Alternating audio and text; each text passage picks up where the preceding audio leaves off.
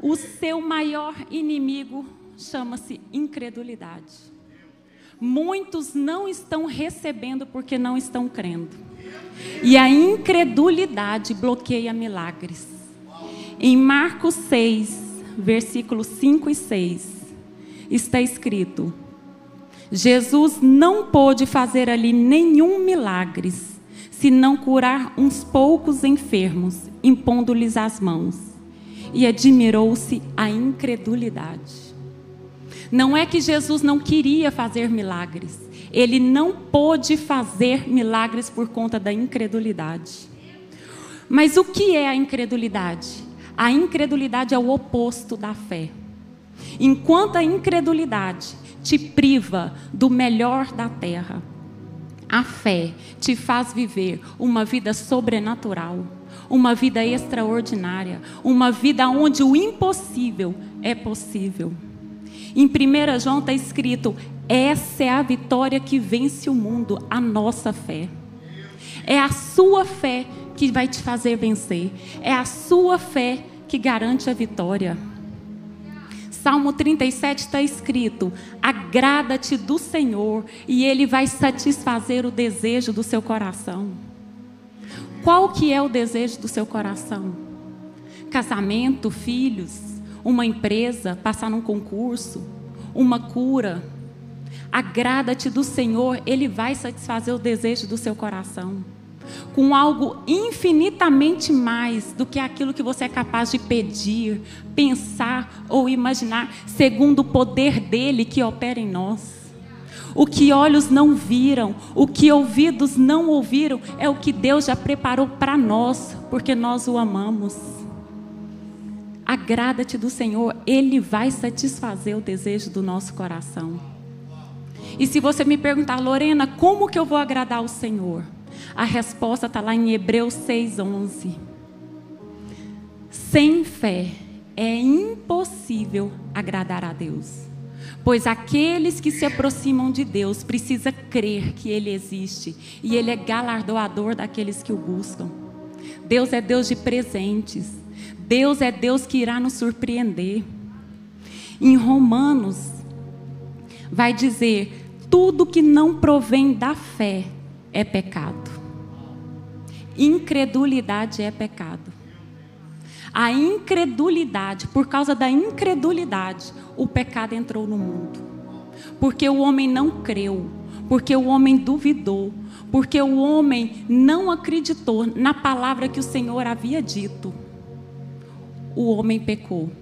E nós sabemos toda a consequência do pecado. Em Gênesis 3, Deus reúne lá e fala: façamos o homem a nossa imagem e semelhança. Tem esse homem domínio, tem esse homem poder, tem esse homem autoridade, tem esse homem governo.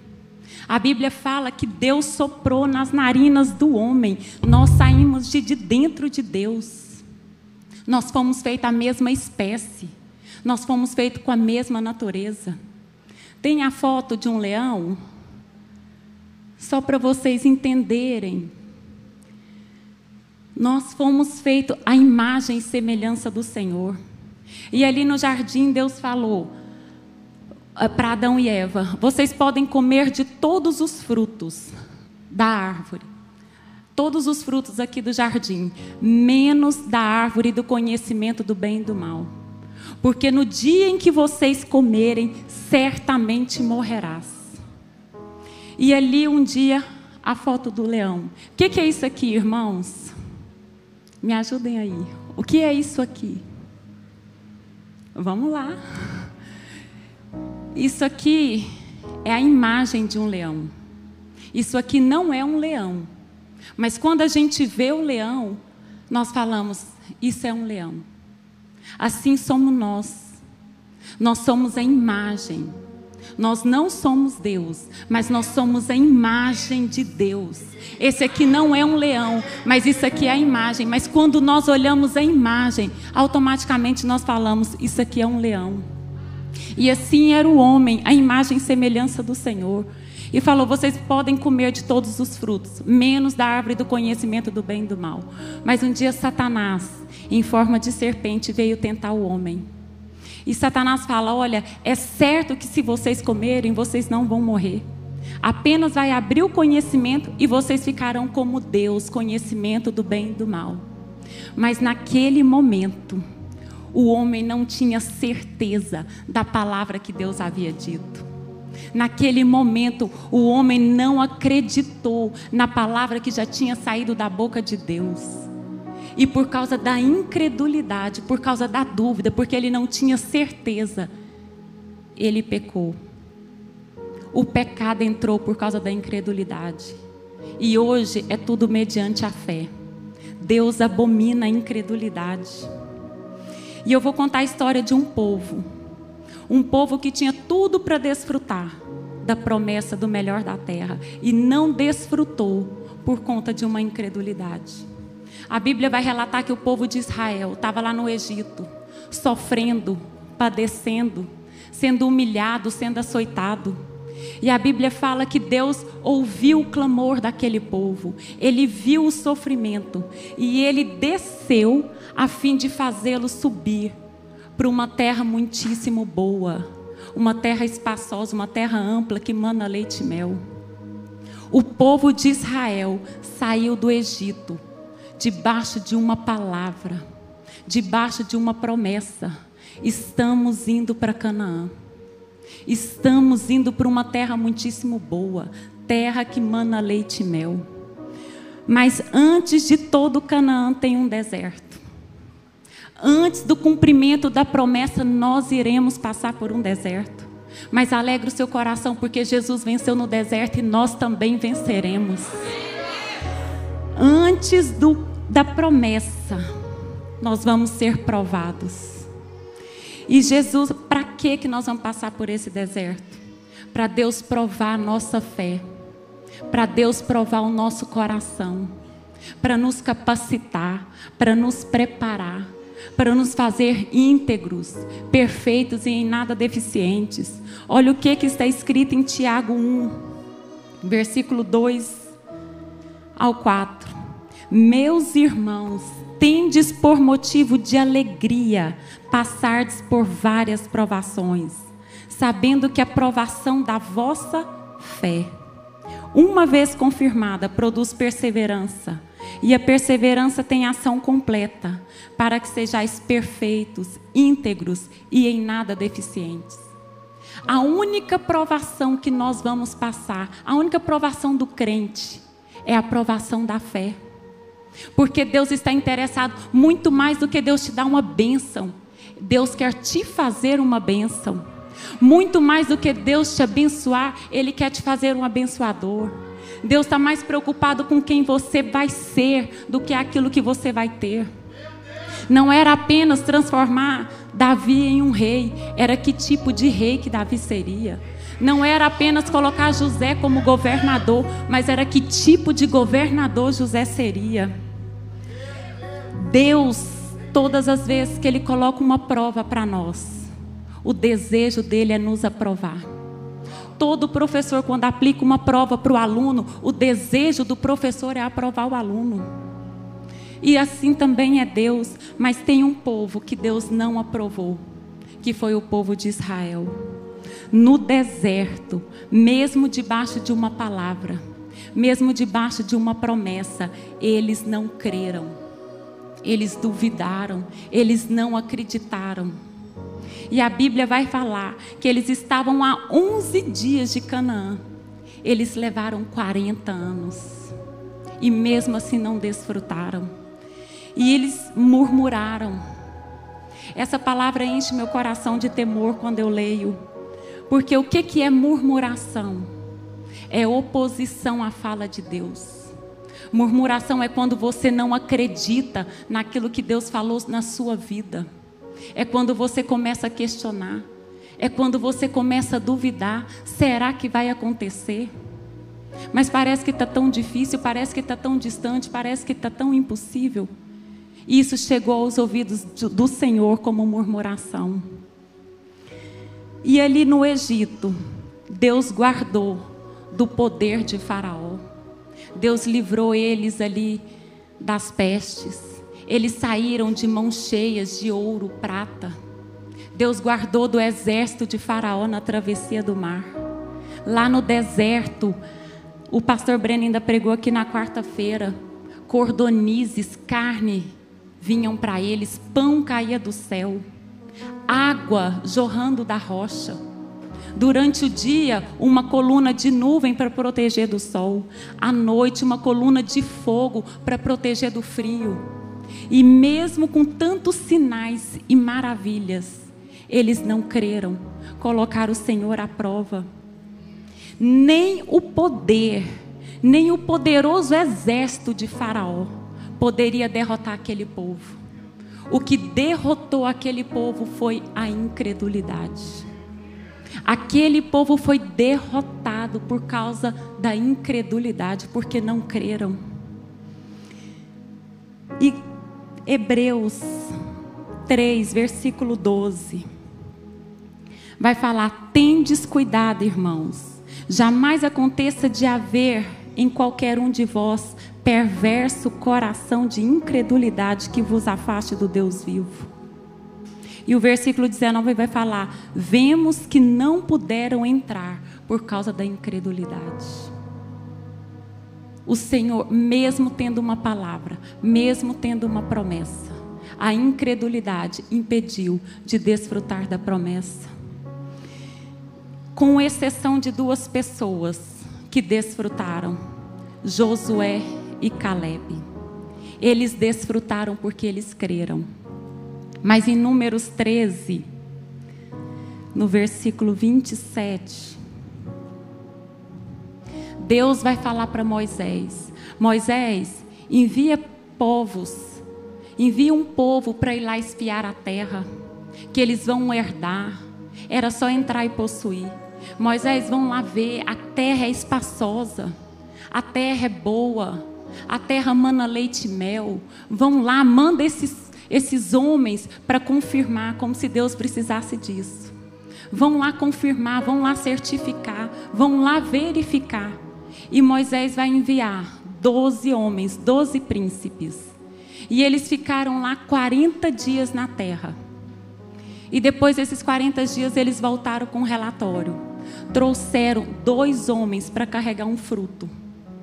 E aqui está escrito, no versículo 27, relataram a Moisés e disseram: Fomos à terra que o Senhor nos enviaste, e verdadeiramente mana leite e mel, e esse é o fruto dela. O povo, porém, que habita na terra é poderoso, e as cidades muito grandes e fortificadas. Também vimos ali os filhos de Anak. Os amalequitas habitam na terra do Neguebe os heteus, os jebuseus, os amorreus habitam na montanha. Os cananeus habitam ao pé do mar e pela ribeira do Jordão. Então Caleb fez calar o povo perante Moisés e disse: Eia, subamos e possuamos a terra, porque certamente prevaleceremos contra ela. Porém, os homens que com ele tinham subido disseram: Não poderemos subir contra aquele povo, porque é povo mais forte do que nós. E diante dos filhos de Israel infamaram a terra que haviam espiado, dizendo: A terra pelo qual passamos a espiar é terra que devora os seus moradores. E todo o povo que vimos ali nela são homens de grande estatura. Também vimos ali gigantes, os filhos de Anak, que são descendentes de gigantes, e éramos aos nossos próprios olhos como gafanhoto, e assim também o éramos aos seus olhos no capítulo 14, versículo 6. E Josué, filho de Num, e Caleb, filho de Jefoné, dentre os que espiaram a terra, rasgaram as suas vestes e falaram a toda a congregação dos filhos de Israel, dizendo: A terra pelo qual passamos a espiar é terra muitíssimo boa. Se o Senhor se agradar de nós, então Ele nos fará entrar na terra. Ele nos dará a terra que mana leite e mel. Tão somente não sejais rebelde contra o Senhor, não temais o povo da terra, porquanto como pão podemos devorar. Retirou-se deles o amparo. O Senhor é conosco, não temas. Irmãos, essa palavra enche de temor, porque Deus mandou eles espiarem a terra. Era para comprovar. Era para para deliciar. Em Deuteronômio 8, quando fala as características de Canaã. Canaã é terra de ribeiros, fontes de mananciais, é terra da videira, da oliveira, da romeira, terra do rebanho, do gado. E aqueles homens lá podendo ver todas essas coisas, eles mudaram o foco. Deus mandando certificar da promessa. E eles começaram a focar a adversidade. Eles começaram a focar as circunstâncias. O problema é que dez espias começaram a infamar. A terra é terra é muitíssimo boa mesmo, mas devora os moradores. Lá tem gigantes. O povo é de grande estatura. A cidade está fortificada. Mas Josué e Caleb tiveram um espírito diferente, o espírito da fé. Eles acreditavam no poder de Deus. Eles acreditavam na palavra de Deus. Eles criam na pessoa de Deus. Eles tinham certeza, convicção. Eu imagino Josué e Caleb conversando ali. Se o Senhor falou, vai acontecer. Independente das circunstâncias, independente dos gigantes, vai acontecer. A palavra do Senhor é o suficiente, a palavra do Senhor basta. Eu imagino eles conversando: se Deus é por nós, quem será contra nós? Agindo Deus, quem impedirá? Aquele que fez a promessa é fiel. Passará céus e terra, mas a palavra que o Senhor falou não passará. Está escrito, é impossível. Só tem uma coisa que é impossível a Deus está escrito: é impossível que Deus minta. Deus não é homem para mentir, nem filho do homem para se arrepender. E eu imagino Josué e Caleb falando: olha, mesmo diante dessas circunstâncias, se o Senhor falou, ninguém invalida a palavra do Senhor. Em Jeremias 33 está escrito: se alguém puder invalidar o dia, de maneira que não haja sol, se alguém puder invalidar a lua de maneira que não haja noite, poder-se-á invalidar a minha palavra, a minha aliança com Davi. Se o Senhor falou, aconteça o que acontecer, independente das circunstâncias, da adversidade, vai acontecer. Mas o problema dos dez espias é que eles não creram não duvidaram, não acreditaram na palavra que saiu da boca do Senhor. Eles creram mais naquilo que eles viram do que aquilo que eles ouviram da parte de Deus. Eles mudaram o foco da promessa para focar a adversidade, as circunstâncias. E o verdadeiro inimigo não eram os gigantes. O que derrotou foi a incredulidade. Deram mais crédito naquilo que viram do que ouviram do Senhor. Podendo, as dez pessoas, podendo olhar para Deus, decidiram focar na adversidade. Mas duas pessoas, podendo focar nas circunstâncias, focaram em Deus. E o que me chama a atenção, como que doze pessoas diante da mesma terra, diante da mesma visão, diante das, dos mesmos gigantes. o fruto era igual para todo mundo, as fortalezas igual para todo mundo, as adversidades eram igual para todo mundo, casamento igual para todo mundo, prosperar é igual para todo mundo, criar filhos é um desafio, é para todo mundo. Problemas emocionais é o mesmo para todo mundo. Lidar com a alegria, com a tristeza, com a decepção, com a frustração é igual para todo mundo. A diferença é se você foca a promessa ou se você foca as adversidades. Se você está focando uma palavra que Deus te deu ou se você está focando as circunstâncias. O justo não anda por vista. O justo anda por fé. Não viva pelas circunstâncias. Não viva por aquilo que os seus olhos estão vendo. Viva pela certeza da realização da promessa. Viva pela certeza daquilo que Deus já falou. Aqui está cheio de promessas, irmãos. Viva por essa palavra. Essa palavra já foi provada e aprovada. Viva com o seu foco aqui. Tira os olhos das circunstâncias, das adversidades. Mas Lorena parece que não vai acontecer. Está tão difícil. Parece impossível. Não negocie por nada. Não abra mão da palavra que o Senhor falou. Se torne, é até que se cumpra. É até que aconteça. Muitos na caminhada estão desistindo porque estão deixando de crer. Muitos na caminhada estão deixando de viver porque estão deixando de acreditar. O que garantiu a vitória de Josué e Caleb foi a fé, foi a perseverança, foi acreditar, independente se era possível ou não. Fé é concordar com o que Deus disse. Fé é Deus no seu espírito. E isso me lembra a história de Davi. Porque Davi venceu Golias porque ele creu. Davi venceu Golias porque ele acreditava. Ao invés dele focar no gigante Golias, ele focou no Senhor dos exércitos.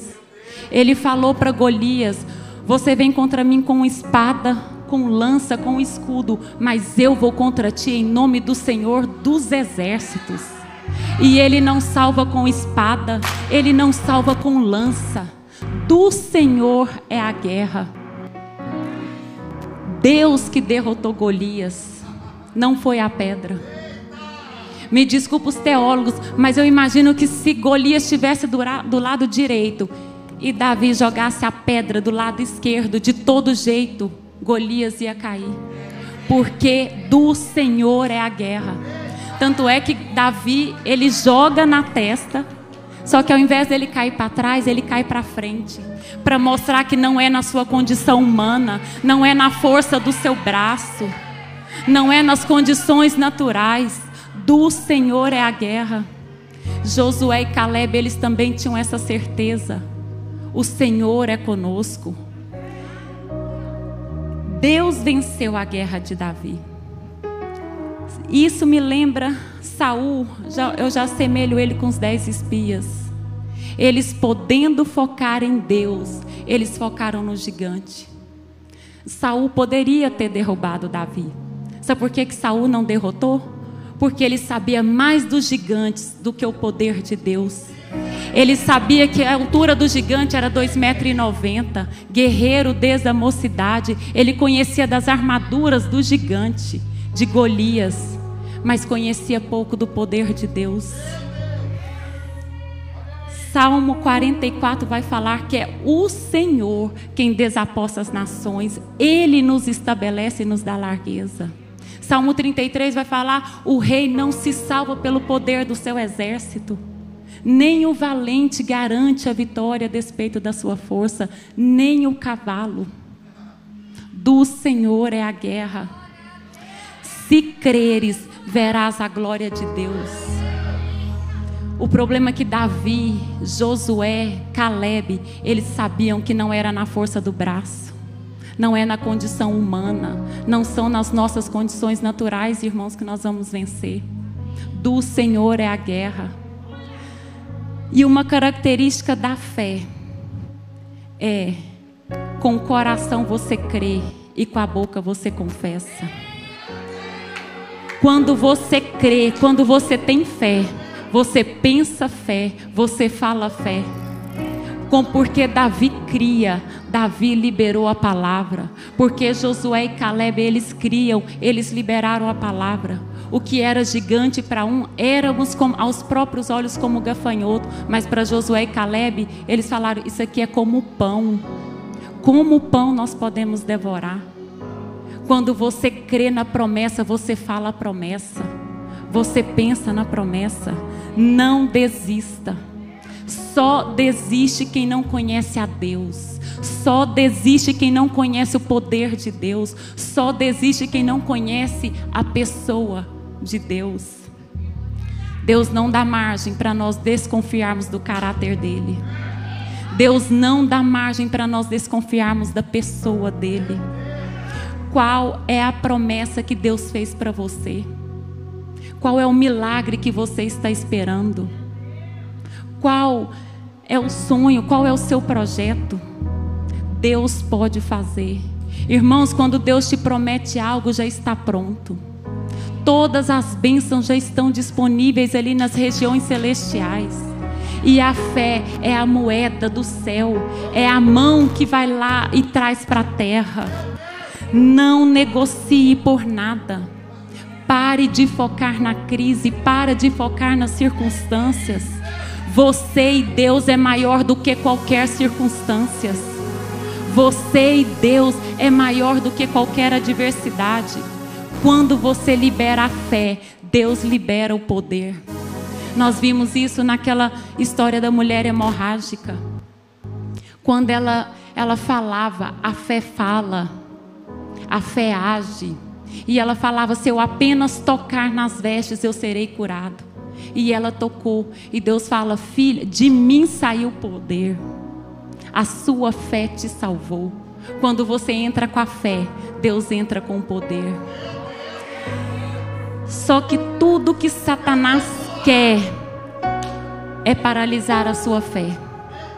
Tudo que Satanás quer, ele trabalha para deixar para você deixar de crer, para você deixar de acreditar, para você cansar de esperar, para você questionar, para você desistir. Será que vai acontecer? Mas parece que Deus faz na vida de todo mundo e não faz na minha. Semana passada eu estava conversando com uma pessoa e ela falando para mim, eu até estava aqui na porta da igreja, dentro do carro, e ela, Lorena, mas eu vou desistir porque está tão difícil. Parece que Deus se esqueceu de mim. Parece que eu vejo só na vida das pessoas e não vejo na minha. E eu falei para ela: Você prefere agradar a Deus com a sua fé? Ou você prefere agradar Satanás com a sua incredulidade? Porque ainda eu prefiro viver crendo do que morrer duvidando. Eu não vou abrir mão da minha promessa. Mesmo que venha adversidade, mesmo que parece que não vai acontecer, vai acontecer. Vai acontecer. Em Hebreus 4:2 vai falar que todas as promessas têm que ser acompanhadas da fé. Tinha um pastor que até tem um pastor que ele até fala que as profecias são inimigo das circunstâncias. Todas as vezes que Deus libera uma palavra, irmãos, provavelmente você vai entrar em crise. Porque é o contrário. Quando Deus libera uma palavra, você vai estar vivendo justamente o contrário. Você vai ter que ser provado na fé. E não tem como falar de fé se não falar de Abraão, o pai da fé. Deus fez uma promessa para Abraão. Falou: Abraão, você vai ser pai de multidões. Abraão, você vai ser pai de nações. Só que a circunstância de Abraão é que os dois, ele e Sara eram idosos, avançado em dias, e Sara era estéril. Tudo para Abraão desistir. Abraão tinha tudo para não acreditar. Abraão tinha tudo para murmurar. Abraão tinha tudo para cansar de esperar. Mas, mesmo com as circunstâncias contrárias, Romanos 4,19 vai falar: embora levasse em conta o corpo de 100 anos, não duvidou por incredulidade, mas se fortaleceu dando glória a Deus. Abraão se fortalecia dando glória a Deus. Sabe como que você fortalece a sua fé? Falando a promessa eu imagino que Abraão olhava para as adversidades e falava: Eu sou pai de multidões. Eu imagino que ele olhava para a esterilidade de Sara e falava: Eu sou pai de multidões. Eu imagino que ele olhava para o calendário e falava: Eu sou pai de multidões. Você fortalece a sua fé falando a promessa, declarando a promessa. Diante da adversidade, dê glória a Deus. Sabe por que, que Abraão dava glória a Deus? Porque ele sabia que o milagre não tem a ver com ele, não tem a ver com a condição do corpo dele, não tem a ver com as condições naturais. Milagre tem a ver é com Deus. Deus não vai pedir para você fazer o que ele vai fazer. Deus não vai colocar a responsabilidade que é ele quem faz. Ele só pede a fé. A glória não tem a ver com a condição humana. Nenhuma circunstância pode impedir o agir de Deus. Não tem crise, não tem adversidade que limite o poder de Deus. A fé não nega circunstâncias. A fé, ela ultrapassa a circunstância, ela transcende. Não é que Abraão, Abraão considerava o corpo dele, mas a fé fala mais alto. A fé não se abate. A fé é alegre. E eu imagino que por isso que Deus colocou o nome de Isaac. Isaac significa riso. Mas quando Deus fez a promessa para Abraão, ele tinha certeza, ele tinha convicção. Por isso ele se alegrava. Eu imagino que Abraão nem se abatia porque ele tinha certeza. Fé é certeza, fé é convicção. Quando a adversidade se levantar, irmãos, se levante mais forte naquilo que Deus falou. Quando a adversidade se levantar, se levante mais forte. Resistir ao diabo e ele fugirá de vós. Como que nós vamos resistir ao diabo? Falando o contrário. Ele fala, você não pode, e você declara, eu posso todas as coisas naquele que me fortalece. Você não vai conseguir, aí você declara, agindo Deus quem impedirá. Maior é o que está comigo do que aquilo que é contra mim. Não fale o problema, fale a promessa, fale aquilo que Deus já falou a seu respeito. Não se preocupa com como o problema que pega a gente é quando a gente começa a falar, Deus, mas como? Como que isso vai acontecer? Milagres não se explica, milagres se vive. Para de tentar racionalizar como Deus irá fazer. Creia que Ele falou, Ele vai fazer. Para de querer entender, para de querer racionalizar. Deus falou, Ele vai fazer. E o que é fé? Em Hebreus 1 vai falar: fé é a certeza das coisas que se esperam, é a convicção de fatos que não se vê. Não se vê, mas já existe. Você não está vendo, mas já existe. Tem uma, uma palavra numa linguagem que fala: fé é o firme fundamento das coisas que se esperam é a prova dos que não se vê. E um tempo atrás eu fui num prédio alto, muito alto, e no 29 andar, e lá eu fiquei olhando, e depois lá em casa Deus falou comigo: Lorena, a fé é o firme fundamento. Aquele prédio pode vir a tempestade que for, pode vir um vento que for, ele não balança porque é um firme fundamento. Você não está vendo o firme fundamento daquele prédio, mas existe. Está debaixo da terra, mas existe. Fé é um firme fundamento, é convicção, é certeza. Você não precisa ver, você precisa crer. Fé é chamar a existência daquilo que não existe como se já fosse. Fé é como se eu falasse, Pastor Breno, vem aqui por favor. Vem aqui, Pastor Yasmin, por favor. Por que, que eles estão aqui? Porque eu chamei. Fé é chamar. Eles só vieram aqui porque eu chamei. Comece a chamar o seu milagre. Obrigada. Pode. Comece a chamar o seu milagre. Deus chama a existência. Deus sendo Deus, ele chama a existência. O visível veio a existir do invisível. Comece a chamar o que você quer viver. Comece a chamar as promessas. Comece a declarar. Com o coração você crê, mas com a boca você confessa. Não permita, a palavra de Deus é a verdade. A palavra de Deus não muda. Você tem condição para mudar as circunstâncias, mas não permita que as circunstâncias mude você. É a palavra que vai alterar toda circunstância, toda adversidade, e não a adversidade que vai alterar você. Confia. E para encerrar, pode até chamar o pessoal do louvor.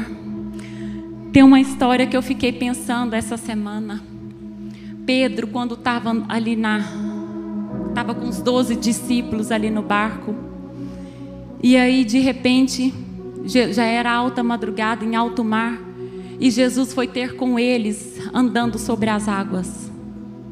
E Pedro vira e fala, e eles ficaram com medo e falaram: É o fantasma. E Jesus falou: Sou eu, não temas. E Pedro falou: Senhor, se és tu, manda eu ir contigo. E Deus viu fé em Pedro. E Deus falou: Pedro, venha. E Pedro andou sobre as águas. No meu coração, eu acredito que Pedro andou muito sobre as águas. Eu imagino que Pedro estava aqui, Jesus estava lá na porta da igreja. E Pedro, focando os olhos em Deus, ele andou sobre as águas.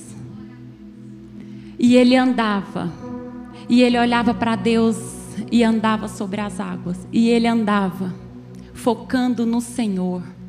Mas teve um momento que ele parou e começou a reparar na força do vento. Eu imagino o vento batendo no cabelo de Pedro, batendo na pele. E quando ele tira os olhos de Deus, quando ele tirou os olhos de Jesus e começou a olhar para o vento, Pedro começou a afundar. Mas Jesus imediatamente tomou ele pelas mãos e falou: Por que duvidastes, homem de pequena fé? Mas eu imagino Jesus conversando com Pedro. E Jesus falando: Pedro, você tem que continuar com a mesma fé que você desceu do barco. Pedro, você vai caminhar. Eu tenho sobrenatural. Pedro, você vai andar no sobrenatural. Mas você vai ter que focar em mim. Você não vai tirar os olhos de mim por nada. Porque se você focar nas adversidades, você vai ter medo e você vai começar a afundar. Pedro, foca em mim. E você vai andar no sobrenatural. Você vai viver milagres. E Deus está falando isso para nós. Olha para mim e você vai ver o impossível acontecer. Olha para mim. Não foca na adversidade. Tire os olhos da crise. Tire os olhos da adversidade, das circunstâncias. Tire os olhos daquilo que não é a promessa. E começa a focar, porque Deus está falando: você vai avançar, você vai conquistar, você vai alcançar. Venha. Venha, quem estiver no barco, libera a fé. E quem estiver no barco vai ficar admirado com o que eu vou fazer na sua vida. Eles não vão acreditar. Eu imagino os onze discípulos olhando, maravilhado, olhando Pedro andando sobre as águas. E é Deus falando: venha Venha, as pessoas que tiverem no seu barco vão ficar maravilhados com o que eu farei na sua vida. Mas eu farei, eu farei na sua vida. Não temas, quando você entrar com a fé, eu vou entrar com o poder. Não temas, porque tudo, tudo é possível ao que crê. Amém? E é isso.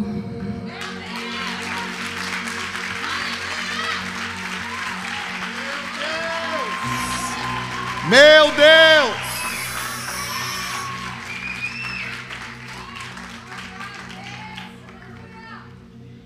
Fechou o microfone, bicho. Esse povo tá fazendo faculdade de pregação, não sei aonde, meu irmão. Tá ficando ruim para mim o um negócio aqui. Eu falar uma coisa para vocês. Qual é o problema que você precisa resolver essa semana?